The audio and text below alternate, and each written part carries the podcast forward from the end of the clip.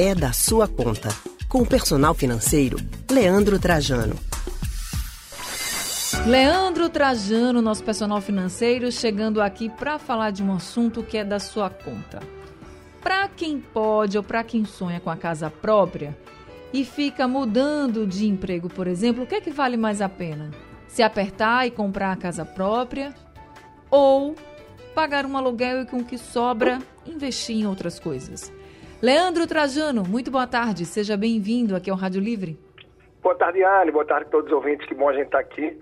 Uma semana a mais e com esse tema que sempre bate sim na cabeça de muita gente. E a gente vê agora a mudança de geração, inflação pegando e os imóveis cada vez mais aí no sonho de muita gente ainda, mas também um pouco inalcançável para tantos devido aos valores, né, Anne? Pois é, aí às vezes a parcela fica muito alta, né? E as pessoas assim, rapaz, não dá para eu pagar.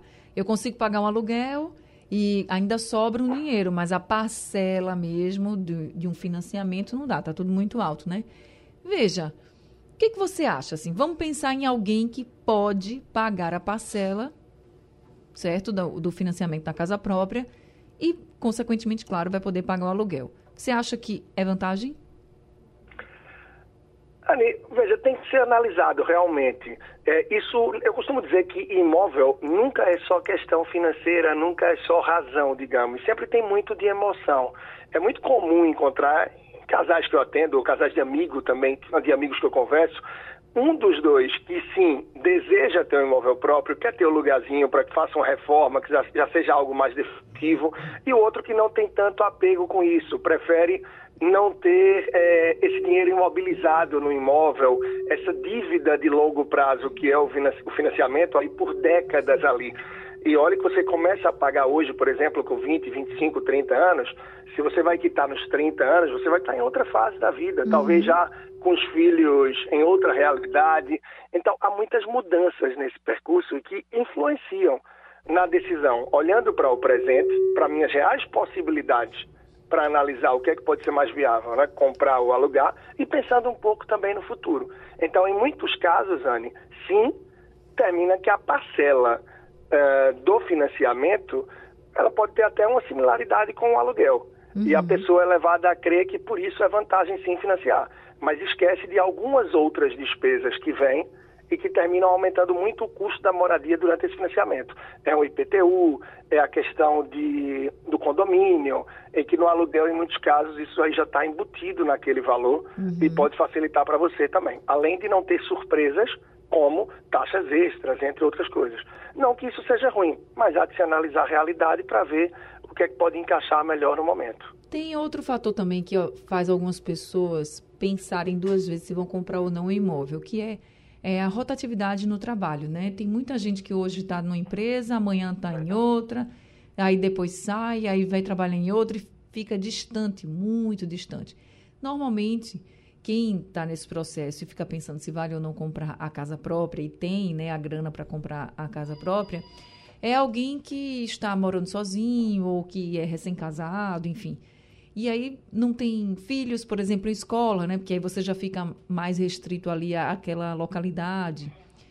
Mas você acha que se a pessoa tiver nesse patamar, assim, ó, é, eu, eu, mudo muito, muito de trabalho, ou nos últimos dois, três anos eu já mudei duas, três vezes de empresa, e para mim é mais prático morar perto do trabalho. Você acha que realmente vale pensar nisso na hora de decidir se a pessoa vai encarar um, um financiamento? Ou vai continuar no aluguel? É um fator importante, sim. É um fator importante.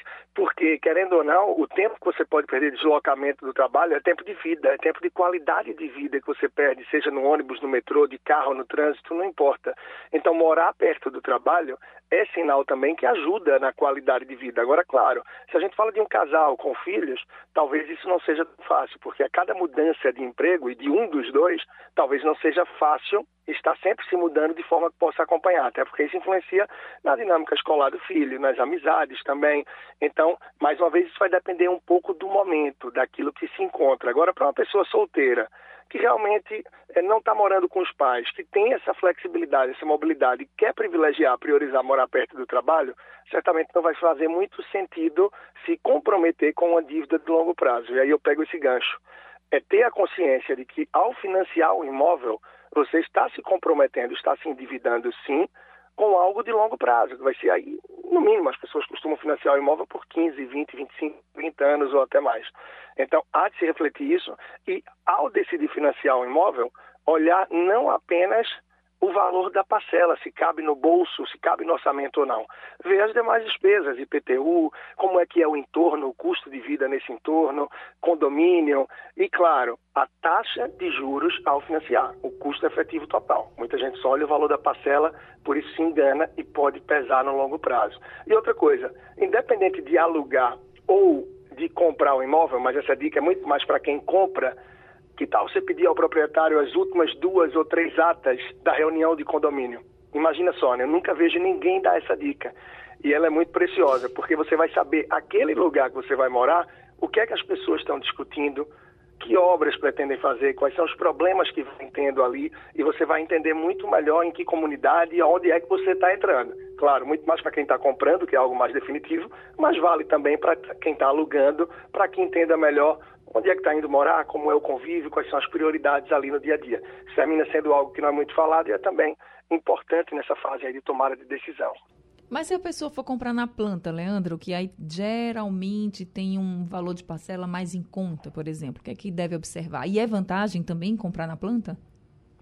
Anne, muito bom, muito boa pergunta. É, comprar na planta, você termina que normalmente fica sujeito também ao INCC, não é? que é o Índice Nacional da Construção Civil, e que em alguns momentos ele dá uma boa galopada, e isso faz com que muita gente termine por não perceber facilmente ali uma redução do saldo devedor. É muito importante, ao comprar na planta, entender como é o fluxo de pagamento e o que é que influencia a mudança do valor da parcela. Afinal, enquanto ele está em construção, você não pode financiar junto ao banco. É isso que acontece normalmente. Só depois de sair aí o ABIT, é, que você vai poder fazer o financiamento junto ao banco, onde muita gente opta por ter ali uma parcela mais fixa, né, com uma pequena redução a cada mês, mas normalmente não tem muita surpresa.